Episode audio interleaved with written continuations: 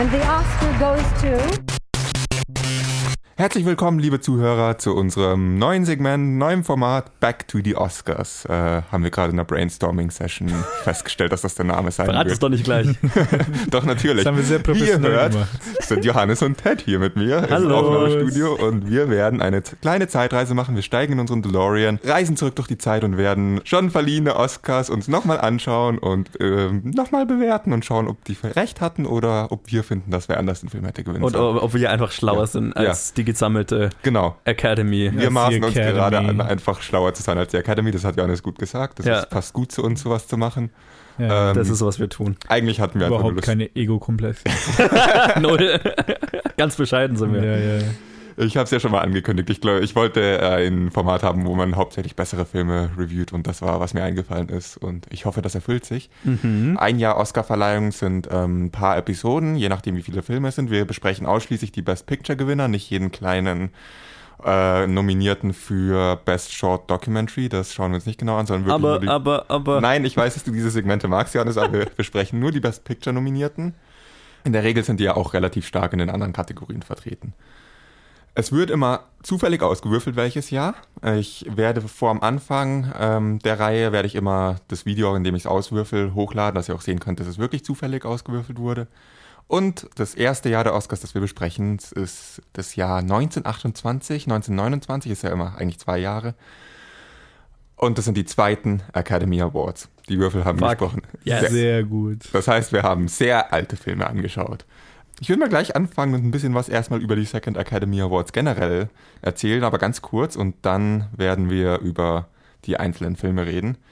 Die Second Academy Awards wurden nur in sieben Kategorien verliehen und ist bisher das einzige Jahr, in dem kein einziger Film mehr als ein, ein, einen Oscar gewonnen hat. What? Also jeder aus, ja, jede Kategorie ist an einen unterschiedlichen Film gegangen. Ah, Geil. cool. ist ganz cool, wenn man sich so anschaut, ähm, auf Wikipedia oder so, äh, most, äh, Movie with most wins, all of them. Geil. Ja, es ist die erste Oscarverleihung, die im Radio übertragen wurde. Also wir sind hier echt noch ganz früh stimmt, unterwegs. das ist ja noch Nice. vor dem Fernseher. Es war auch die erste Oscarverleihung, wo bei denen die Gewinner nicht im Vornherein bekannt waren. Also die erst, allerersten Academy Awards, da wurde, wurden vorher wie bei den deutschen Filmpreisen und so weiter Einladungen verschickt, die Ah, Leute, die, okay. vor- ge- die gewinnen werden. Ah, okay. Ähm. Ja, gut, dass sie das geändert haben. gut, dass sie das geändert haben. Ich glaube, die ersten Academy Awards waren noch eher so, irgendwie war das nicht so, dass die Warner Brothers oder irgendwelche Studioköpfe die ins Leben gerufen haben, um ihre eigenen Filme zu ehren oder sowas. Ich Das weiß kann gut Weiß ich tatsächlich nicht. Ich habe mich nur mit den zweiten alle informiert. anderen. Die ersten haben wir noch nicht gemacht, das kommt dann. Ja, okay. Wir nominieren für alle Firmen, aber alle Ja, unsere genau. Filme gewinnen. so ungefähr. Irgendwie sowas habe ich in Erinnerung. Kann sein, weiß ich jetzt nichts zu. Am meisten nominiert war in dem Jahr waren zwei Filme. Äh, einerseits The Patriot und andererseits in Old Arizona mit jeweils fünf Nominierungen. Und das war eigentlich schon alles Interessante. Ich würde noch kurz die Gewinner in allen anderen Kategorien sagen und dann legen wir mit den Best Picture Nominierten los. Ah, ja. Also den Best Actor hat äh, Warner Baxter gewonnen für äh, seine Rolle in Old Arizona. Darüber werden wir nachher sprechen.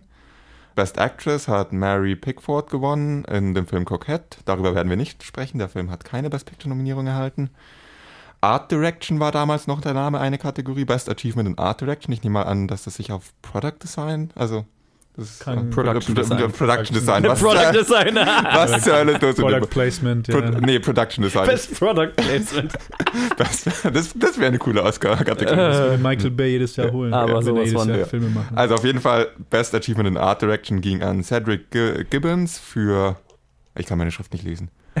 ah, The Bridge of San Luis Rey. Davon hat man glaube ich sogar schon mal gehört von dem Film. Okay. ähm, ich kenne nur Bridge over River Kwai, aber okay. Den kenne ich nicht. okay. Äh, Best Achievement in Cinematography ging an Clyde de Winner für White Shadows in the South Seas. Und dann gab es noch natürlich Best Director, ging an Frank Lloyd für The Divine Lady. Und äh, Best Writing war Hans Kreli für The Patriot. Hans Kreli. Faszinierend. Ja, faszinierend. Aber jetzt genug ähm, langweilige oder nicht so langweilige Fakten und lass uns mal über Filme reden. Woohoo. Ich würde vorschlagen, wir fangen mit dem Film Alibi an oder Alibi. Sure. Alibi, klar. Ja, weil, Den habe ich gerade erst gesehen, das passt Ich, gut. ich habe auch ihn auch gerade erst gesehen. Okay, alles klar. Also, ich könnte noch kurz hier an der Stelle eigentlich erstmal alle Nominierten nennen. Das habe ich noch gar nicht getan. Oh ja. Tada. Gar nicht so. Tada. Also nominiert für Best Picture waren in Old Arizona Alibi, The Patriot. The Patriot, genau, äh, The Hollywood Review und äh, der Gewinner war The Broadway Melody. Melody. Okay. Genau, das war der Gewinner. Wir werden jetzt erstmal mit den nicht, nicht mit den Gewinnern anfangen, sondern mit äh, Alibi. Bei dem Film führte Roland West die Regie. Es spielten mit Chester Morris, Harry Stubbs, Mae Bush und Eleanor Griffiths. Und er war neben Best Picture auch noch nominiert für Best Actor und Best Art Direction, falls es irgendwen interessiert. Und was interessant ist an diesem Film, beim Dreh wurden äh, parallel alternative Szenen für eine Stummfilmversion dieses Films gedreht. das habe ich gelesen. Oh. Ja. Und die wurden dann gleichzeitig veröffentlicht, die beiden Versionen. Das finde ich nämlich das Interessante an, dieser, an diesem Jahr, das wir aus, also ausgewürfelt haben, Mhm. was mir nicht bewusst war, aber was ich sehr geil fand. Die ganzen Filme, die wir jetzt besprechen, sind der Anfang äh, der, der, Der äh, Talkies. Der Talkies, genau. Genau. Also es sind die ersten Filme mit, mit, mit Ton. ah, krass. Also jetzt nicht die allerersten, aber so mit die ersten. Die, der und noch die richtig ersten, Übergangszeit. Ja, genau. Ja, ja. Die ersten, die, die, die ersten richtig großen und Ja. so weiter. Da gibt es auch noch ein paar Fun Facts später dazu. Total. Ja, ich habe jetzt gerade die ganze Zeit in der Einführung geredet. Wer von euch möchte über Alibi reden? Wer von euch möchte den Film zusammenfassen und seine Meinung dazu abgeben? also bei dem Film werden jetzt nicht keine, keine Ängste bei Spoilern. Ne? Nein, also Spoiler Alert für einen was, 90 Jahre alten Film. ja, der Film ist 90 Jahre alt. Wer ihn jetzt noch nicht gesehen hat, ist selber schuld. Ja, das 90 Jahre Zeit. Nee, äh. ja, also irgendwie der Film handelt ja von einem Gangster oder kleinen Verbrecher oder wie auch immer man es nennen will, der aus dem Knast irgendwie entlassen wird. Also der wird aus dem Knast entlassen und soll dann in seine, seine Gangsterfamilie da zurück. Äh, oder in Äh, seinen, seinen Clan oder wie das auch immer das war, ziemlich oder? unklar, weil Das ist ein bisschen unklar. Aber die ist- Anfangsszene ist ja, dass sie irgendwie in einem schicken Restaurant sitzen. Ja, Und dann redet, zuerst denk, dachte ich, dass es der Vater von seiner Freundin wäre. Also ja, wir wissen ja, dass du geframed wurdest und dass, dass, dass die Leute haben dir eine Waffe eingesteckt und du hast Ja. es ja gar nicht getan. Und im Nachhinein weiß man dann, dass sie eigentlich nur quasi unter sich Witze machen, weil sie haben, er hat's getan. ja. Aber am Anfang hatte ich wirklich gedacht, ah, okay, er wurde das wirklich jemand, der gerade denkt, ach, du wurdest, ich gebe dir jetzt einen Job, du hast ja überhaupt gar nichts getan, die haben dich äh, auf, auf falsche Beweise in den Knast gesteckt ja. und dann geht's halt dann in eine bestimmte Richtung. Ich glaube, das ist ja auch, äh, glaube ich, sehr absichtlich. Es gibt, Mhm. Der Film Ja, ja. hatte ja einen, einen großen Twist, wenn man so will. Aber ich fand den schon ziemlich, also ich fand die, äh, ich fand die schon ziemlich clever gemacht, Ja. die, äh, im Vergleich zu dem anderen, den ich gesehen habe. Also du hast auf jeden Fall angesprochen, die Idee, zu sagen, dass der Film am Anfang so tut, als hätte er was nicht getan, was er getan hat. Mhm. Das zieht sich mehr auf mehreren Ebenen durch den Film, weil er ja eigentlich aus dem Knast ra- rauskommt und die Story ist dann, dass er sich, er, er heiratet die Tochter des Polizeichefs Mhm. und der Polizeichef findet es gar nicht cool und will ihn rankriegen für ein Verbrechen, für das er ein Alibi hat, daher auch der Titel. Mhm. Und man denkt den ganzen Film über, das hat er auch nicht gemacht. Oder ist sich jedenfalls nicht ganz sicher. Man, man kann der, der Film will es einem ja wirklich so, also er ist genau. ja der, der, der coole Held oder der. ja, man kann es ja nicht sicher sein, er ist wirklich Ja. so irgendwie der gut aussehende Freund, Genau. der jetzt frisch Yes. aus dem Knast ist, der eigentlich unschuldig drin war und dann sie, Genau. ja, okay. Wobei man eigentlich jetzt, wo ich drüber nachdenke, ich habe ihn ja gerade erst gesehen, wo man eigentlich schon ein paar Hints am Anfang Mhm. kriegt. Ja. In der ersten Szene, den einzigen Close-Up, den man hat, ist von dem Polizisten, Mhm. der den Tänzerinnen zuschaut. Das ist quasi er ist Mhm. mehr die Haupt, also wenn man wenn man von der Zeit auf den Screen geht, ist er mehr der Hauptcharakter als jeder andere. das habe ich auch gedacht. Ähm, ich, mir war lange nicht klar, okay, wer ist jetzt der Hauptcharakter? Das war eher so ein äh, Cast halt mehr, also mehr, mehr Leute Ja. auf einmal und keiner hat wirklich einen Fokus. Aber den Fokus, den sie überhaupt mal gegeben haben, war für einen Großteil des Filmes war dem Polizisten, der quasi undercover ja. auf Partys war. Also ich meine, im Prinzip erzählt der Film ja zwei Geschichten dadurch. Also du hast diesen, der Typ, der aus dem Knast entlassen wird und dann für was geframed werden soll, was er getan hat oder entweder nicht getan hat. Und du hast den Jetzt hast, habt ihr. Spoiler angekündigt und jetzt hältst du spoilerfrei. Was ist denn los? Naja, wir kommen ja später dazu, Okay. sagen wir es mal so. Er hat es ja getan, aber Ja. wir denken am Anfang, er, er, wird, er, er soll dafür geframed werden, weil der halt der Polizeichef äh, ihn, ihn halt scheiße findet, weil er mit seiner Tochter verheiratet ist und der Polizeichef es natürlich nicht geil findet, dass seine Tochter einen Gangster geheiratet hat. So, und ähm, dann hast du noch diesen Undercover-Polizisten, der die ganze Zeit, also der so halt ein Alkoholiker ist oder eben nicht, der ja auch geframed werden soll. Ah ja, genau, die wollen ja, dass er auch dann Ähm, Zumindest denen hilft ein Alibi, ein Alibi. genau, zu der, der von beiden Seiten eigentlich benutzt wird, so, Mhm. benutzt werden soll, so, ne? Genau. Also zum Thema betrunken, man muss- vielleicht noch dazu sagen, dass der Film während der Prohibition spielt und Ach, äh, genau, Alkohol, stimmt. Alkohol Oh. grundsätzlich verboten ist. Und Ja. Dann habe ich gar nicht diese gedacht, ja. Gang, wenn ich es richtig verstanden habe, in der er Teil ist, äh, auch äh, ein Lokal hat, in dem sie Alkohol ausschenken. Genau. Ach, also ja. so wo er ein- sich deswegen. Ähm, ja, lokal, kein offizielles Lokal, in dem man Genau. Alkohol. ja. ah, okay, das gibt's dann. ja. Okay, dann habe ich überhaupt nicht gedacht, dass es zu der Zeit spielen könnte. Ja, das habe ich äh, von der IMDb zusammen. ja, ich auch. Ah. der Film sagst dir ja nicht, weil der Film aus der Zeit ist, Ja, sozusagen. eben, Ja, Du musst es ja nicht also sagen. den Kontext hatte ich jetzt auch nicht so 100 Deswegen habe ich, ich, also, da ja alle anderen sich normal verhalten haben, selbst auf diese, Ja. in dieser Party, dass er dann wirklich der übertraf, also wirklich sehr betrunken gegeben hat und es war auch ziemlich offensichtlich, dass er nicht, Ja. also dass es ein Spiel war, weil er einfach von, in derselben Szene halt von Mhm. nüchtern auf betrunken wechselt und so, ja, okay, wir wissen, dass er jetzt irgendwie einfach nur rumspielt, aber sehr, sehr aufgezogen halt. So viel mal zur Handlung. Ähm, ich glaube, wir müssen die Handlung auch nicht äh, komplett erzählen oder Ja. in, in jedes kleinste Detail. Wie fandet ihr den Film? So als einen Film, den aus dem Jahre 1928, den man heutzutage anschaut? Also, ich war eigentlich ganz positiv überrascht, um ehrlich zu sein, weil mir hat er schon gefallen im Sinne von, äh, wie sie ihn gemacht haben, quasi wie die ihn aufgenommen haben. Quasi vor allem die, äh, die Kameraarbeit, wie sie halt bei manchen Szenen gemacht haben, hat, hat mir ziemlich gefallen. Die haben ein paar freaky Sachen damit gemacht. Auch die Kamera war ja mal vorne auf einem Auto drauf und so. Ja, genau. Oh ja, die, das fand ich super. Das sah, das sah auch richtig cool aus. Und- und- auch, war, war wahrscheinlich auch beschleunigt. Ja, weil- total, auf ja, jeden ja. Fall.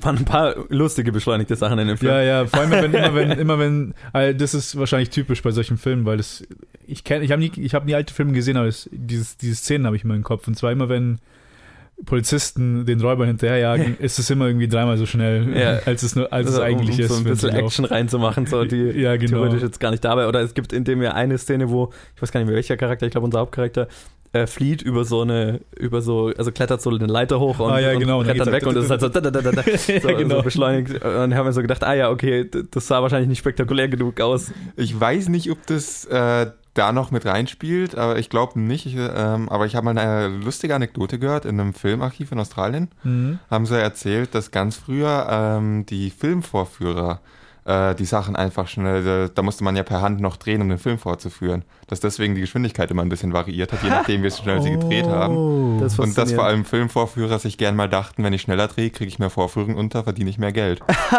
oh, Geil. das ist ja krass. Also wie gesagt, die Anekdote ist, äh, bezieht sich auf die absoluten Anfänge von Film. Ich glaube zu Zeiten äh, von, ja über die Zeit, wie wir jetzt reden, da war das schon längst Geschichte mit per Hand drehen beim Vorführen. Ja, Insofern, wahrscheinlich, die Szene war ziemlich sicher beschleunigt, wo er die Treppe hochgeklettert ist. Und, Ja. ja. Und vor allem, wenn es einen Filmvorführer gemacht hätte, dann wäre es ja nicht in dem Print mit drin, Ja, den wir eben. dann angeschaut hatten und Eben. so.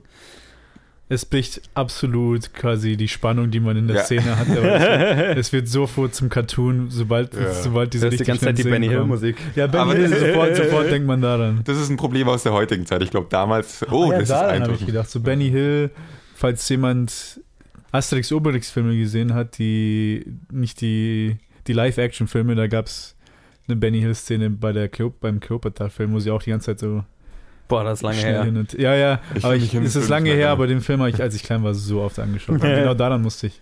Deswegen habe ich an die Musik gedacht. Ich Ja. habe ihn lange nicht gesehen, das tut mir leid. Ja, ja, Ja, ja. mal. auch für die Zuschauer. ähm, Zuhörer. Nee, was ich, was ich noch interessant fand, also klar, die, die, genau, wie, wie du gesagt hast, die Kameraarbeit fand ich für die Zeit halt beeindruckend. Ähm, aber was, was ich hochinteressant fand jetzt bei allen Filmen, die wir jetzt gesehen haben, war die Arbeit mit dem Ton. Oh, weil das ja so eine völlig neue Technologie war. Und ich weiß nicht, ob sich jemand von euch mal damit beschäftigt hat, wie das damals war, wenn als halt die ersten Sachen mit Ton gedreht wurden, was das bedeutet hat. Weil die Kameras nämlich zum Beispiel so laut waren, dass du die eigentlich nicht am Set haben konntest. ja. Deswegen haben die die Kameras oft in so einen metallernen Schrank quasi eingebaut. Also Ah, in einen Sound, Soundproof-Schrank. Ah, okay. Also in einen, nein, in einen, in einen, na, wie sagt man da? Soundproof auf Deutsch? ja, äh, äh, Schall, schalldichten, Schallgedämpft. ja, schallgedämpften Schrank reingesetzt. Das heißt, die Kameraleute saßen dann in so einem Schrank mitten auf dem Set. Und wenn du die Kamera bewegen wolltest, dann musstest du die, diesen Schrank mit rumfahren. Das sieht man in diesem Film echt gut. Dass die Szenen, in denen die Kamera bewegt ist, die sind Stummfilmszenen. Ja. Und die Szenen, in denen geredet wird, da ist die Kamera statisch, steht an Ja. einem Ort. Genau. Und das ist Oh, auch was Kameraleute oder ja. wo es viel Kritik Das gab, erklärt, als die erklärt. Technologie des Tonfilms eingeführt wurde, war eben, da kann man die Kamera ja doch nicht mehr bewegen. Richtig. Ist es das wert dafür, dass jetzt die Bilder so statisch sind? Nur, dass wir eine schlechte Tonaufnahme noch dazu bringen? Okay, schlecht wäre es damals nicht gewesen, aber nur, dass wir halt diese Tonaufnahme noch dazu bringen. Ja, und vor allem, dann kam ja noch dazu, dass dann Mikrofone, also es gab damals keine Tonangel, ähm, sondern Mikrofone mussten halt irgendwo aufgestellt werden und damit man die nicht sieht, wurden die halt meistens in irgendwelche Kommoden reingelegt Oh. oder in irgendwelche Pflanzen, wenn Pflanzen in der Szene sind, reingestellt und dann mussten die Schauspieler halt immer irgendwo da in der Nähe stehen, damit, Damit sie- und halt leicht in diese Richtung sprechen und so weiter. Ähm, da habe ich jetzt gar nicht drauf geachtet bei den Filmen, die wir Stimmt, gesehen ja, haben. Ich auch überhaupt nicht. Ich fand die in dem dann eigentlich gut choreografiert, wenn, wenn das keinem von uns aufgefallen ist. da hatte ich, vor allem bei dem hatte ich das Gefühl, dass sehr viel, also quasi der Elan beim Hin- und Hergehen und halt auch wenn sie in einem Set sind, ja. sehr stark auch noch von der Theaterzeit vielleicht Ja. übernommen wurde, so wie die Schauspieler halt ja, und von der Stummfilmzeit auch. Ja, Ja. auch von der Stummfilmzeit auch. Und, und was ich auch glaube, also es kö- könnte, könnte natürlich auch sein, dass zu dem Zeitpunkt dann schon die Tonangel entwickelt wurde. Ich weiß jetzt gerade den Namen nicht mehr von der Frau, die die Tonangel entwickelt hat. Aber die hat halt, also so wie man sich vorstellt, die hat halt quasi einfach nur äh, eins dieser schweren Mikrofone an eine Angel dran gehängt. Und äh, also eine, Re- die, die einzige Regisseurin, die so ziemlich zu der Zeit aktiv war. Aber genau, Witzig. so, so ist das damals entstanden. Deswegen, ich habe jetzt nicht drauf geachtet, kann sein, zu dem Zeitpunkt gab es dann schon eine Tonangel, aber äh, ich würde eher schätzen, nicht. Äh, lustig ist es auf jeden Fall. Ja. Und das war eigentlich cool daran. Man hat so wirklich Filme aus einer ganz anderen Zeit angeschaut. Wir haben schon öfters in, in den Challenges alte Filme besprochen, aber das waren halt alte Filme aus den 60ern oder so. Ja, okay, das war dann noch gleich doppelt. so Ja. alt. Ja. Und das war echt krass. Ja, Also ist echt krass, weil jetzt hat, jetzt wo es der Johannes gesagt hat, weil ich hatte eigentlich erwartet, dass das alles halt ADR war, dass wir das alles quasi aufgenommen hatten, dann einfach im Studio später die, die Stimmen und die ganzen Effekte halt nochmal extra aufgenommen haben, wie es halt heutzutage auch immer noch gemacht, beziehungsweise wie es halt immer gemacht wird. Beziehungsweise was auch oft, was ich auch oft, was ich auch gehört habe, was gemacht wurde, ist, dass zum Beispiel du hast eine Szene gespielt mit für die Kamera und dann hast du haben die Schauspieler es einfach direkt danach nochmal nachgesprochen fürs Mikrofon sozusagen. Ja, das kann, kann ich mir gut vorstellen, weil oft war die Synchro auch nicht Ja, perfekt. Richtig, also. genau. Also es kann auch so ein Fall gewesen Ja, das dem verdächtig eher, da, das, vermute ich ehrlich gesagt bei dem Film, dass es so gemacht Und wurde. dann wird es ja auch wieder Ja. stimmen, dass die Mikros nicht irgendwo versteckt waren, sondern dann haben sie es ja ohne Bild hinterher einfach nochmal nachgesprochen. Weil, ja, das, ich habe die ganze Zeit gedacht, okay, da haben sie wohl äh, Additional Dialogue Recording gemacht, aber es nicht so richtig hingekriegt immer wieder. Ja. Dann wird es wahrscheinlich das gewesen sein, was du gesagt hast. Keine genau, Ahnung. Und so, und so auch dieses Synchronsprechen gab es damals auch noch gar nicht, dass du jetzt Ja, einfach ja. zum Bild, das du gesehen hast, synchron dazu Weil sprechen das konntest. muss auch noch erst noch erfunden werden. Ja. Genau. Ja. das ist krass. Ja. Ja, und interessant fand ich dann eben in, in, in dem Zusammenhang, wie dann Ton eingesetzt wurde. Es gibt zum Beispiel einen Hitchcock-Film, äh, Blackmail heißt er, das war sein erster Tonfilm und war, glaube ich, so der erste oder einer der ersten Tonfilme, die in England damals gedreht wurden. Und den find, fand ich auch hochinteressant, weil man dann gesehen hat, wie die Leute mit Ton rumexperimentiert haben. In dem Hitchcock-Film ist es zum Beispiel so, dass manche Szenen einfach keinen Ton haben, Ja. weil man halt gesagt hat, ja gut, wir brauchen ja Ton, um Leute, um zu verstehen, was die Leute sagen. Dann nehmen wir halt nur den Ton auf, wenn die, wenn die Leute reden. Wenn es wichtig ist. Genau, und was halt Hitchcock hat dann noch so ein paar halt Soundeffekte und so weiter mit eingef eingefügt. Und in dem Film war es jetzt schon ein bisschen, war es schon so ein bisschen ausgefeilter, sage ich mal. Mhm. Auch wenn wenn's, wenn die, wenn es nicht immer stark synchron war. Aber in dem Film wurde halt ganz viel Musik eingesetzt, das fand Ja. ich interessant. Und ganz viel diese, diese Tanzmusik, die die halt Ja, okay, diesem- ich glaube, es dann auch sicher noch wirklich aus der Stummfilmzeit, wo viel Bewegung und einfach die Musik noch mit dabei ist. Ja, Ja, das genau. sieht man ganz ja. stark in dem Film. Ich hatte echt äh, es teilweise als anstrengend äh, empfunden, diesem Ton zuzuhören, weil das so äh, schwer zu verstehen war. Ja, ich hatte hat. teilweise richtig Probleme, weil Also, manche Ja. Schauspieler hast du gut gehört. Ja. Sehr oft waren die Frauen zu leise. Ja. es war, hat auch mal variiert innerhalb der Szene, wie Leute Innerhalb- ja, genau, haben. innerhalb Das war wirklich Szene. an. Muss man mal dazu sagen, diese Filme sind nicht, äh, man macht sie an und dann lehnt man sich zurück, sondern sie sind anstrengend anzuschauen. Ja, man muss, Ja. man muss wirklich aufpassen, damit man auch Ja. alles mitkriegt, weil oft, äh, da es ja äh, erst so die ersten Talkies sind und Mhm. auch, die, auch generell die ersten Filme, ich meine, in den 20er Jahren, dass halt noch die Regisseurarbeit nicht so verfeinert war, wie sie heutzutage ist. Das heißt, oft kannst du dem Film nicht wirklich so gut folgen, wenn du nicht weißt, was die Leute sagen. Es hat das Problem, ja, das Also Problem bei wirklich um dem den Film Plot- relativ stark, ehrlich. Ja, Ich, hab- ich fand es schwer, um das mal aufzugreifen, in diesen Film reinzukommen. Hat wirklich lang gedauert, bis ich kapiert habe, worum es geht. Im Nachhinein ist es klar, aber während dem Film habe Ja, ich ja. konstant das Gefühl gehabt, ihn nicht also zu verstehen. hätte ich mir davor nicht irgendwie ein, zwei Zeilen über durchgelesen, Ja. dann wäre ich am Anfang vollkommen verwirrt Ja. gewesen, glaube ich. Ja, genau, ich auch. Also ich hatte, ich hatte eher so ein Problem, Charaktere auseinanderzuhalten, ehrlich gesagt. das auch. Ja, ja, weil Also, ja. Ja, ich, ich hatte zum Beispiel äh, Schwierigkeiten, unseren Hauptcharakter, den Gangster, und dann gab es noch diesen jungen Polizisten, mit Mhm. dem die Tochter vom Polizeichef eigentlich hätte Ja. verheiratet werden sollen oder was weiß ich. Und die beiden habe ich die ganze Zeit verwechselt. Oder mir war nicht klar, weil mir, ich hatte nicht, mir war nicht sofort klar, dass der Typ, der aus dem Knast entlassen wurde, irgendwie, dass das eine Gangsterfamilie ist, mit der er da zu Ja. tun hatte. Deswegen habe ich, ge- ach, der, okay, der ist eigentlich Polizist und soll Polizist werden oder sowas. Also das hat lange gedauert, bis Ja, ich so ja, das auseinanderhalten konnte. Ich war bei der Szene, wo zuerst der Polizeichef, also der Vater, kommt, war ich total verwirrt.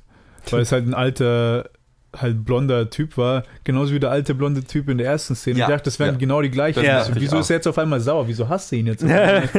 Fünf Minuten bevor hat er ihn, äh, hat ihn geliebt. Ich so, Ja. äh, was passiert hier gerade? Und dann habe ich erst gecheckt, dann ist ah, das sind das sind ja zwei verschiedene Typen. Genau.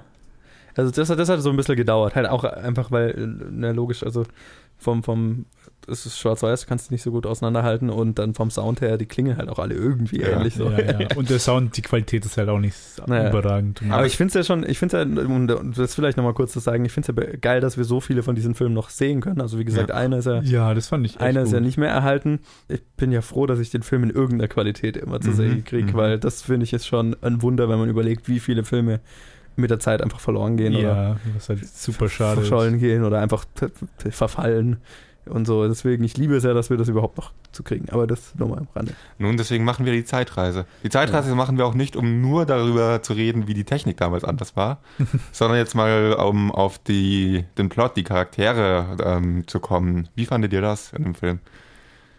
Also, Wenn wir jetzt mal wirklich von den äh, Unterschieden, wie man heute Film macht und damals Film macht, weggeht und einfach mal versucht, die, den, den Film an sich für in Also- seiner Zeit zu beurteilen. für seine Zeit, also ich fand ihn, wie gesagt, wie gesagt, wie am Anfang schon gesagt, sehr clever gemacht. Also die Story, wenn man es geschafft hat, alles mitzuhören und quasi, wenn man über die Technik hi- schon hinausgeht, dann, wenn man die Story mittlerweile dann folgen kann, fand ich sie auch, hatte sie auch einen gewissen Flow, da wurde einfach nur, okay, es, du weißt eigentlich, man weiß ungefähr, in welche Richtung es geht, aber dann, wo es passiert, ist auch dann bei manchen Sachen, wenn die Kamera, wenn sie die Close-Ups machen bei den Gesichtern, machen sie sehr starke Mimik, was dann auch Mhm. einem sehr hilft. Ah, okay, ja, das, Ja. das ist gerade was passiert. Manchmal ist es dann übertrieben, weil man weiß, was passiert und dann nehmen sie sich nochmal zwei Sekunden, um das äh, zu betonen. Aber, Ja. da- Aber der Film musste ja halt. auch parallel als Stummfilm funktionieren. Ja, genau. Wenn es halt als Stummfilm, dann muss man es halt auch gehabt haben. Aber ich fand ihn, äh, ich fand es gut gemacht, vor allem die Charaktere. Äh, ich fand, ein paar Szenen haben sie ein bisschen sehr darauf gesetzt, dass die Leute irgendwie mit einem Charakter sich verbinden. Vor allem mit dem Polizisten, also mit dem Undercover-Polizisten. Mhm. Äh, Spoilers, äh, er stirbt. Mhm. Und sie machen eine super emotionale Szene Ja. draus. Also unglaublich. Und Die verdammt gut funktioniert hat, fand ich. Also, Also für mich nicht, weil ich halt Also- überhaupt nicht mit dem, also ich fand sie gut, ich fand sie richtig gut gemacht. So, genau, war so, ich sehr- war jetzt nicht, ich habe jetzt nicht geheult, dass, weil er gestorben Nee, nee, ist, ja, aber nee, so, es hat mich wirklich an einen Film heutzutage erinnert. Ja, ja, genau. Ich fand das sehr modern, wie sie, Ja, ja. also dann geht sie da hin und die zwei Leute schauen ihn an und man sieht so, die haben sich schon ein bisschen zu lange Zeit genommen, weil Drei Minuten äh, dauert Ja, drei Minuten ungefähr nur, Ja. auf, wie er da halt grinst und halt Ja. am Sterben ist. Und dann sein Partner und nimmt ihn in die Arme Genau. und er stirbt in seinen Armen Aber man und hat diese- schwört Rache und so. Aber das ist die Sache halt so, sie schwören Rache, aber Ja. du hast ja halt vielleicht in einer Szene davor zusammen gesehen, also die, Mhm. die Partnerschaft hast du nicht wirklich Ja. gehabt und du hast auch nicht wirklich einen großen Bezug zu dem einen Charakter gehabt, also dass man Das ist- man sieht, was sie machen wollten und dann quasi das Ende haben sie super gemacht, aber den Weg dorthin haben sie halt nicht Ja. geleistet. das Problem hatte ich auch. Ähm, ich hatte keinen, der Charakter war mir nicht egal, der, den habe ich so als Antagonisten empfunden, weil du ja relativ früh merkst, dass der Undercover ist Ja, ja. genau. und ähm, dann die ganze Zeit weißt, dass der Undercover ist und du die ganze Zeit ja trotzdem diesen Gangster als Protagonisten hast. Mhm. Ging mir jedenfalls so, dass ich mich mit ihm verbunden habe, weil der ja aus dem Knast rauskommt und ähm, ihm was angehängt werden soll. Ähm, und dann stirbt halt sein Antagonist und dass das dann so eine traurige Szene sein sollte, das hat für mich nicht wirklich funktioniert. Ja, das fand ich interessant, Ja. dass, er- dass der Film im Prinzip in der Mitte des Films quasi die Seite wechselt. Das, ja, das war cool. Das war eine Also ich weiß nicht, ob es funktioniert hat, aber ich fand es interessant anzusehen. ich glaube, wir sind einfach das schon ausgefeilter gewohnt. Ich glaube, dass es Ja, damals einen ziemlichen Effekt halt, hatte. Wenn man, wenn man halt, Ja. wenn man Krimi-Filme wie Mhm. Usual Suspects oder sonst was in so eine Richtung sieht, wo es halt wirklich dann um einiges ausgefeilter ist. Oder heutzutage generell, wenn sie, wenn es um Twists oder Plot-Twists geht. Ja. Also für einen Plot-Twist oder für generell einen Film voller Twists, aus, der so lange her ist, war das, waren die verdammt gut gemacht, die Twists verdammt gut aufgebaut. Ja, ja, das war nicht zu offensichtlich und auch nicht zu schwer. Also ich fand es Ja. eigentlich, äh, für die Zeit fand ich es eigentlich super. Ich, ich wette auch, dass Leute dann noch wirklich drüber geredet haben. Ja. So, oh mein Gott. Und, bla. Total. Offensichtlich haben sie drüber geredet. Ja, genau. ja, das, ja, genau. Und es ist eine Leistung, wenn man einen Film macht, über den 90 Jahre später noch in einem Podcast geredet wird. Ja, genau. auch mal dazu sagen. Auch wenn man es nur zufällig ausgewürfelt hat. Was ich ja immer geil finde bei so alten Filmen ist, dass ja im Vergleich zu heutigen Filmen viel weniger Plot drin ist. Einfach Ja, weil die ja. Filme ja viel langsamer erzählt sind, aber es sind, haben die gleiche Länge. Das heißt, es ist natürlich weniger Story in dem Film. Oh, sie sind schon ein bisschen kürzer, so eineinhalb Stunden verglichen mit zwei Stunden. Ja, aber Ja, zwei Stunden ist- ist ja, war, es war ja vor zehn Jahren auch kein Standard. Ja, zwei genau. Stunden ist das ist was relativ modernes. Das ist die, relativ- die, die über 90 schon, Minuten. was mir auch, auch nicht wirklich gefällt, um ehrlich Nee. zu sein. Kommt immer drauf an, aber Es genau, aber ich, das finde ich immer lustig. Also es geht mir oft so, dass ich, wenn ich alte Filme schaue, dass, wenn sie vorbei sind, ich mir dann denke, Moment, das ging jetzt aber schnell, aber einfach halt, weil ich, weil sie einfach, weil, weil weniger Story drin ist, als ich gewohnt bin. Sagen wir Ja, mal so. ja, War der Film langatmig? Ähm, In Stellen. in Stellen, aber für mich jetzt nicht so sehr, um ehrlich zu sein, weil ich eigentlich äh, eine sehr, ich habe eine sehr große Toleranz für sowas und ich mag auch Filme lieber, die sich Zeit lassen und die sich auf mehr auf Charaktere eingehen. Hier ist ja das Problem, dass halt, dass halt auch nicht wirklich auf Charaktere eingegangen wird. Zu der Zeit hat man nicht wirklich so einen Fokus Ja, auf ein- einen Ja, Protagonist. Also schon ein bisschen was, aber nicht das, was man gewohnt ist bei ja, das war in dem Fall Film nicht so ausgearbeitet. heutzutage. Aber ja, also ich fand die fundamental, also die guten Sachen waren da. Das hätte man, so, diesen Film könntest du einen sehr guten, könntest du einen kurzen, kurzen modernen Kurzfilm draus machen. ja.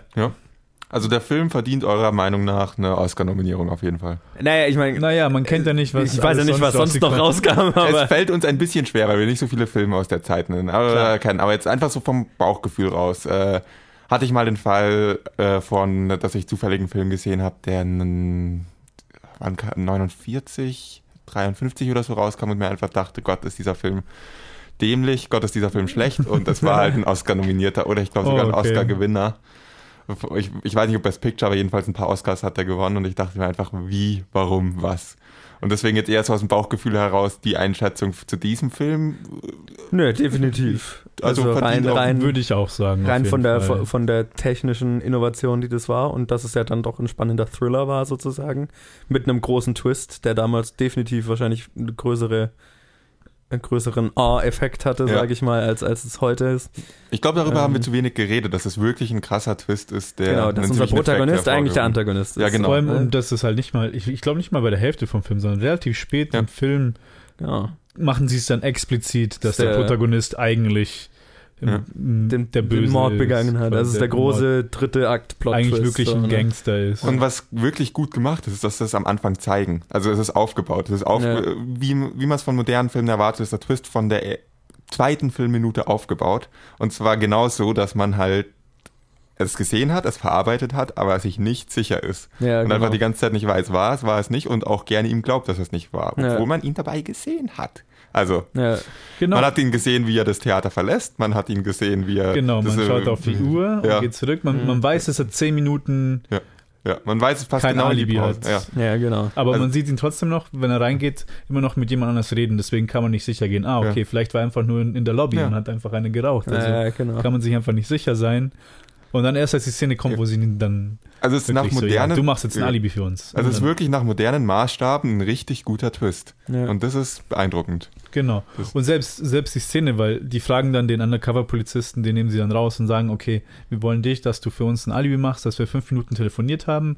Mhm. Und selbst in der Szene war ich noch ungefähr so auf der Seite von, ah, der Polizeichef hat ja schon gedroht, dass er ihn deswegen, Ja. Genau, sie äh, wollen nur verhindern, dass die ihm was anhängen. genau. So, ja. und die so, okay, vielleicht war er einfach fünf Minuten draußen, damit er einfach nur, auch Ja. einfach nur perfekt sicher ist, damit Ja. äh, einfach der Vater, der ihn hasst, nichts gegen ihn machen kann. Ja. Sicher ist man sich erst, wenn er es dann wirklich vor seiner Frau zugibt. Ja, Genau, genau. Die Frau ist auch ein cooler Charakter, fand ich, die die ganze Zeit ähm, sich wirklich gegen ihren Vater stellt und Mhm. auf die Seite des Ja, Gangsters. relativ und starke. Äh, die, die trägt vor allem diese. Sympathie. Sie Ja. trägt die Sympathie für den Gangster, sie trägt, dass man daran glaubt, dass er unschuldig ist, weil sie daran glaubt. Genau, ja, stimmt, auf jeden Stimmt, Fall. ja. Die zwei Frauen, die wirklich im Film sind, sind sehr starke, eigentlich sehr äh, charakterstark, so Mhm. wie sie äh, so gezeigt werden, dargestellt werden.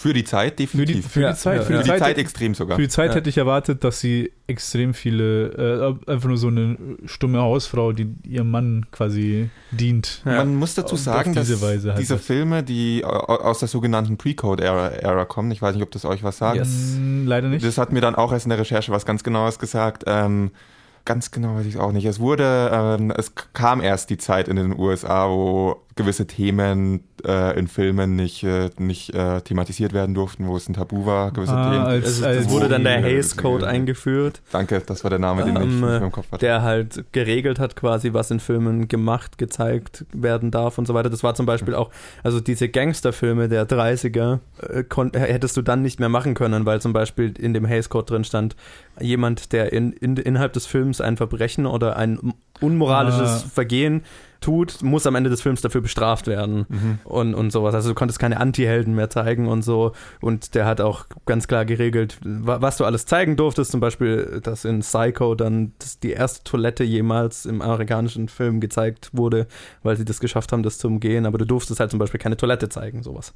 Ja. Ähm, und äh, war Männer-Frauen-Bild war ganz klar geregelt, dass jeder Film repräsentieren musste und so. Alles und- macht, das macht schon Sinn. Also vor diesem, diese Pre-Code-Filme sind tatsächlich ein ziemlich, wie stand irgendwo auf Wikipedia, ich zitiere das jetzt ganz dreist aus meiner Erinnerung, äh, a, golden, äh, a golden era for female roles und so Ja. weiter. Ja, Das war auch wirklich- war, tatsächlich- ich war wirklich überrascht, also als bei, bei dem Film, den ich gesehen habe, Mhm. dass die Frauen so, also teilweise lasziv, aber auch wirklich äh, charakterstark, Persönlichkeit. Also nicht wirklich diese, was man erwartet hätte, weil ich habe wirklich so an diese, wie nennt man das, Atomic Family gedacht, aber Mhm. Genau, das und ja die stammt aus dem eher- Hays Code. Genau, das ist ja. Ja. dann so die, das ist ja dann eher so Ende 40er, 50er. die Genau, Zeit. ja. Wenn man sich die 20er-Filme anschaut, sieht man, dass wir mit Frauenrollen noch gar nicht so verdammt weit gekommen sind. Ja. Also immerhin ein bisschen. Nee, ich glaube, da haben wir einfach große Rückschritte gemacht. Es ist auch Ja, lustig, weil zu der Zeit tatsächlich viel mehr äh, Frauen auch Filme gemacht haben. Ja. Also es gab eine Zeit, ich glaube in den 20ern, wo, äh, sagen wir mal 40 Prozent oder so der Filmemacher Frauen waren. Also es war damals selbstverständlich und erst dann mit dem Hays Code und mit dem naja, böse gesagt, der Verkommerzialisierung des Studiosystems, also wo dann BWL-Leute, sagen wir es jetzt mal, äh, die, die Macht in den Studios hatten irgendwie so. BWLer. Also jetzt ganz böse gesagt, ne, ähm, wurde das dann immer mehr zurückgedrängt, sodass dann irgendwann, in, ich glaube in den 60ern oder 70ern gab es noch eine Frau, die Filme gemacht hat. Und davor war es, davor war es halt fast gleich. Nicht, nicht gleich, aber ne, viel näher dran. Viel näher, ja. Ähm, ja, und deswegen nennt man die, die Zeit irgendwie the, äh, the Roaring Twenties, also ne, Genau, diese, diese Filmära. Ähm, weil die halt wirklich Dinge machen konnten, die einfach später nicht, lange Zeit nicht mehr möglich waren. Und auch heutzutage, also heutzutage hast du, ja- hast du eher das Gefühl, dass Frauen, die halt in die Richtung gehen, einfach dann nur Stereotypen sind, die machen da, okay, wenn wir eine starke, also wenn es bei einem größeren Cast ist und wir haben eine starke Frau im Cast, dann ist dann ist oft, Dann ist es die starke Frau. dann ist es die starke braucht. Frau, die stereotypische, und dann ist sie halt auch die, die und die und die Charakterschaften hat sie und es ist immer das Gleiche, Mhm. und die ist aber auch kein großer Charakter, sondern immer irgendwie im Hintergrund, also Sie ist die quotenstarke Frau. Genau, Ja. so kommt es mir halt also vor. Vielleicht jetzt nicht, letzten paar Jahre hat sich ein bisschen geändert, aber Ja, so. wir, wir, wir, wir bewegen uns in die richtige Ja, Richtung, genau. sagen wir es mal so. Aber es ist sehr lustig zu sehen. Wir waren schon mal viel weiter, sind dann stark Okay, viel zurückgegangen. weiter würde ich es jetzt nicht unbedingt nennen, weil so stark waren sie Naja, aber nicht. Ja, für die Verhältnis, Zeit, für die Zeit, Zeit, du denkst, das war in den verhältnismäßig. 20ern, man Okay. wird halt erwarten. Ja, okay, vor allem der, ja, der Vergleich von die Filme damals zu der Zeit damals, Ja. so die Filme jetzt und der Zeit jetzt, da waren wir schon mal in dem Verhältnis weiter. Genau, Ja, das ja. stimmt. Wir müssen uns wieder mehr erarbeiten, als es, ja. Aber genau, aber es ist auf jeden Fall interessant zu sehen, definitiv, ja. So viel mal zu unserem äh, kleinen Exkurs. Kommen wir zurück zum Film. Ja, eine Sache würde ich ganz gerne noch ansprechen, und zwar, es gibt äh, eine ziemlich geile Verhörszene, finde ich, in dem Film. Oh ja, die, Die, war richtig gut gemacht. über die ich mal reden wollen würde, weil das jetzt zum Beispiel auch sowas wäre, was du in, dann mit dem Haste Code schon wieder nicht mehr hättest zeigen können, so Polizeigewalt in Anführungszeichen. Polizeigewalt und wirklich äh, Morddrohung, also Erpressung eigentlich und äh, Das trägt auch gut dazu bei, dass man eigentlich die ganze Zeit die Polizisten als Antagonisten und die Gangster Total. als Ja, ja. Protagonisten Ja. sieht. Das war auch sicher der Grund, wieso sie auch das so reingetan haben. Ja. Also es, die Szene hat mir super gut gefallen, weil einfach, obwohl der Film schwarz-weiß war, war, die, war die Moral war nicht schwarz-weiß. Richtig, ja, genau. Ja. Es war sehr grau gehalten. Das führt auch am Ende dazu, dass ich nicht wirklich sagen würde, es gab gute Charakter in dem Film. Ja. es, Nee, gab, auch- es gab bis zum Ende zwar die Gangster, die die guten Charakter werden, aber, äh, waren, aber als die rauskamen, die waren doch nicht die guten Charakter. Hat es nicht Polizisten zu den guten Charakteren gemacht, weil die waren genauso Arschlöcher. Ja, genau. Nee. Hast keine, keine Helden. Das Und das ist auch sowas, ne? Das ist auch so Pre-Code, weil es in dem, mit dem Hays Code musstest du dann ein klaren, klares Gut-Böse Verhältnis haben und so weiter. Und es waren Oh halt so diese. Gangsterfilme der 30er, die waren noch so richtig grau Ja. von der Moral her und, und gritty und so. Also, Das stimmt. Ich glaube, eigentlich, eigentlich beide Filme, über die wir heute reden, haben eine grauere, gemischtere Moral als die mal, Oh, sind ja. weniger schwarz-weiß gezeichnet, als die Filme äh, heutzutage noch vom Ja. Hays Code Ja, ja, sind. generell auch wenn es um Polizei geht. Also man, man, man merkt schon am Anfang, es ist nicht nur die Gangster, die halt dann die Polizisten auf eine böse Weise Kopper beleidigen.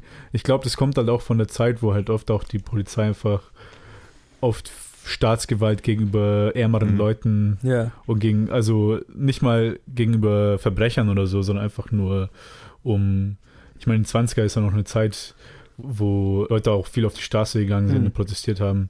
Ich meine, wo wir gerade sagen, ähm, in dem Film gibt es keine Helden, doch, die Frau, würde ich sagen. Ja, Weil Ja, sie ja, ja. ganz am Anfang auch zu ihrem Vater sagt, sie würde lieber Ja, stimmt. quasi, also wie, wo er sie fragt, wie sie dann mit einem ehemaligen mit äh, Gefängnisinsassen quasi was anfangen kann. Und dann sagt sie so, ja, das ist- Und am Ende wendet sie sich ja dann auch ab von ihm, nachdem er. genau, nachdem er sich geht. entpuppt. Also quasi ja, nachdem sie ihr, Ja. äh, nachdem er ihr Trauen, Vertrauen Genau. missbraucht Und hat. davor, davor sieht sie das äh, als nobles Projekt an, quasi den wieder in die Gesellschaft. Genau, Ja. ist relativ progressiv noch. Ja. Okay, Also das die ist die. Heldin des ja, Ja, auf jeden Heldin, Fall. ja. Und auch bei manchen Szenen hat, hat es auch ein Close-Up, wo sie dann schon eigentlich gute Emotionen gezeigt hat Mhm. für ja. Was, ich nicht erwartet hätte, weil oft war es entweder zu wenig oder übertrieben, wie beim dem Undercover-Polizisten, der mit seiner Mimik einfach vollkommen übertrieben hat. Der, wo ich halt nicht wusste, ist der jetzt der Clown vom Film, der einfach nur irgendwie Witze machen soll oder ich weiß gar nicht, was The er. Drunk Uncle. Ja, genau. Ja, war mir einfach nicht sicher. Ja. Und ich glaube, das war auch das Problem, wieso ich dann auch nicht mit dem verbinden konnte. Ja. Und dann, wo dann, obwohl sie gut gemacht war, halt die Todesszene nicht ganz mit mir verbunden hat. ja. Wollen wir noch kurz über die erste Szene des Films reden, diese Gefängnisentlassung? Bin ich der Einzige, der die unglaublich gut fand von der Kameraarbeit und vom Sounddesign? Oh, das habe ich auch. Äh, Kameraarbeit. Also Ka Kameraarbeit am wenigsten von den dreien, aber hauptsächlich Schnitt und ähm, äh, Sounddesign, Sounddesign, war was mir aber auch gefallen hat, war einfach nur die, also nicht die Kameraarbeit, sondern einfach nur die Stellung und Ja, die. Beleuchtung vom Film Ja, auch. ja. Äh, mir fällt leider nicht, also mir, ich habe jetzt gerade nur eine Szene im Kopf, den Rest fällt mir irgendwie nicht mehr ein. Aber die eine Szene, wo er einfach nur seine Sachen abholt, Genau. die dann oben von den Gittern richtig klare Hm. Streifen hat, richtig gut beleuchtet, also richtig kontrastreich beleuchtet ist und es sah richtig gut aus. Also. Aber trotzdem hattest du halt so eine Entfernung zu ihm, deswegen, Ja. du warst nicht wirklich Ja. mit dem Charakter, deswegen, Ja. man hat sich die Distanz schon noch gehalten. Ja. Also ich meinte Uh. nicht nur diesen Teil, wo er es abgeholt hat, sondern den ganzen Teil, wo es rauskommt, wo diese, äh, wo, wo, er, wo der eine Polizist mit seinem Stab gegen die Wand Ah, schlägt. Ja, genau, wollte ja. gerade sagen, ja, darin, jetzt, jetzt kommt mir das wieder, da, da reden wir dann bei dem, beim nächsten Film, den wir besprechen, ähm, nochmal drüber, darüber, wie dann, weil eben Sound so was Neues war, Ja. dann Sachen gemacht wurden oder gezeigt wurden, die wir heute total banal finden. Ja. Aber weil Leute das das erste Mal in der Aufnahme hören konnten, Ja. war das sowas total Besonderes. Also dieser Polizist, der da mit dem Stock an die Wand haut und so, dass man das im Close-Up zeigt und so weiter, das war was Ja. total Besonderes. Ja. Im nächsten Film reden wir da über eine ganz berühmten, ganz Okay. berühmten Shot. Ähm, aber ja, genau, stimmt, das ist mir auch aufgefallen. Ich ja. fand es aber jetzt nicht nur, dass es gezeigt wurde, weil man es nicht kennt, sondern was sie daraus gemacht haben, dass es wirklich wie eine Musik klang mit den Schritten kombiniert. Genau, so dieses alles, Ja, das ja, fand ich so richtig, man hat so cool. gemerkt, Ja. wie die Filmemacher, uh, was wir jetzt plötzlich Ja, alles machen können. haben genau, ein neues ganze- Spielzeug. Ja, Das genau. Wir haben ein neues Spielzeug. Lass uns da ganz viel Energie reinstecken. Total. Also wer denkt, dass Sachen, äh, dass alte Filme nicht cool wirken können, nicht irgendwie von Bild und Ton cool wirken können, dann schaut euch einfach mal diesen Film an. Ja. Die ersten paar, die erste Eröffnung reicht. Ihr müsst nicht den ganzen schauen, wenn ihr keine Lust auf alte Filme habt, was ich, äh, was aber dann schade wäre, weil dann verpasst ihr einen guten Film. aber äh, es reicht, diese Eröffnung zu sehen, um zu sehen, auch alte Filme können cool aussehen und cool klingen und eine ziemlich Energie mit äh, Bild und Ton rüberbringen. das auf jeden Ja. Fall. Also ich muss echt äh, betonen, dass man sich nicht von der Kindheitserinnerung, weil bei mir war es so, ich hatte dann, man hatte Ja. bestimmte Erwartungen, Erwartungen, weil man halt in der Schule, als man klein war, alte Filme über Ja. irgendwelche Themen gesehen hat und dann so, was ist dieser langweilige Scheiße? Ja. Und dann bin ich halt ein bisschen mit der Erwartung reingegangen, als ich mir den Film angeschaut habe und das stimmt halt überhaupt nicht. Ja. Es, ist, es ist so interessant, sich das anzuschauen und die Techniken und was sie sich einfallen lassen hatten und wie kreativ sie waren halt in, in der Zeit. ja, definitiv. Gut, dann würde ich mal so ein kurzes Fazit ziehen wollen zu diesem Film. Ähm, ich habe es vorher mal vor- angefangen, dann haben wir doch weiter drüber geredet. Was ich, äh, ich würde immer zwei Fragen stellen wollen. Erstens, Oscar-Nominierung verdient, eurer Meinung nach? Klar, ihr, wir kennen nicht so viele Filme aus der Zeit, einfach aus dem Bauchgefühl heraus, habt ihr ja vorher schon gesagt. Definitiv. Schon, ja, ja. ja. Wenn wir am Ende dieser Serie der, des zweiten Academy Awards drüber reden, ähm, äh, welcher Film denn für unserer Meinung nach, nach gewonnen hätte, hätte dieser Film eine Chance oder nicht? Ich Also würde ich schon mein- sagen, ja. Okay. Jetzt, jetzt so angenommen, ich habe jetzt nur diesen einen Film bisher Ja. gesehen. Mhm. Klar, ja, ich meine, ein, ein, guter Thriller. okay. Sowas, was heute wahrscheinlich ja, anders, wenn es anders wäre, nicht mehr nominiert werden würde, sagen wir mal. Ähm, ja, warum nicht? Also, Also ich erwarte von euch jetzt nicht ein klares Ja oder Nein. Ihr sollt ja auch nicht am Ende spoilern, wofür ihr stimmt. Aber Ja. es würde mich einfach so interessieren, eine Abschätzung. Vielleicht oder also er ist im vielleicht Rennen. nicht. Er ist ja, im Rennen. ja, also äh, er hat mich, er hat mich beeindruckt, gut genug beeindruckt, dass ich mir das vorstellen Okay. könnte, sagen wir es mal so. ja. Okay, ich glaube, dann wart ihr beide ein bisschen begeisterter von dem Film als ich, alles in allem. Aber ganz aus dem Rennen würde ich ihn jetzt auch nicht äh, sehen, um es so auszudrücken. Alles klar. Aber schaut's gut aus für ihn. Für Alibi. You, schaut gut aus. Wisst ihr, was nicht so gut ausschaut? The Patriot. Wir haben einfach Der ist halt leider verloren. Aber egal, äh, an Das- diese, das war so der Teaser für, äh, mir fällt gerade ein, das ist ja dann schon die nächste Episode, also Ja, genau. wir nehmen jetzt zwar weiter auf, aber hier wird dann der Schnitt sein, die Episode wird zu Ende sein. Deswegen bedanke Ja. ich mich an dieser Stelle mal fürs Zuhören zu, von unserem Alibi Review. Das war ähm, die erste Episode von unserem Back to the Oscars Format. Danke Ted nochmal für den Namen. Kein Und, äh, ich hoffe, ihr hattet Spaß damit, wie wir über Filme reden, die vier bis fünfmal so alt sind wie wir. und äh, ja, ich hoffe, ihr hört nächste Episode wieder rein, wenn wir über The Patriot und über In Old Arizona reden. Bis dann. Ja, bis dann. Bis, bis dann.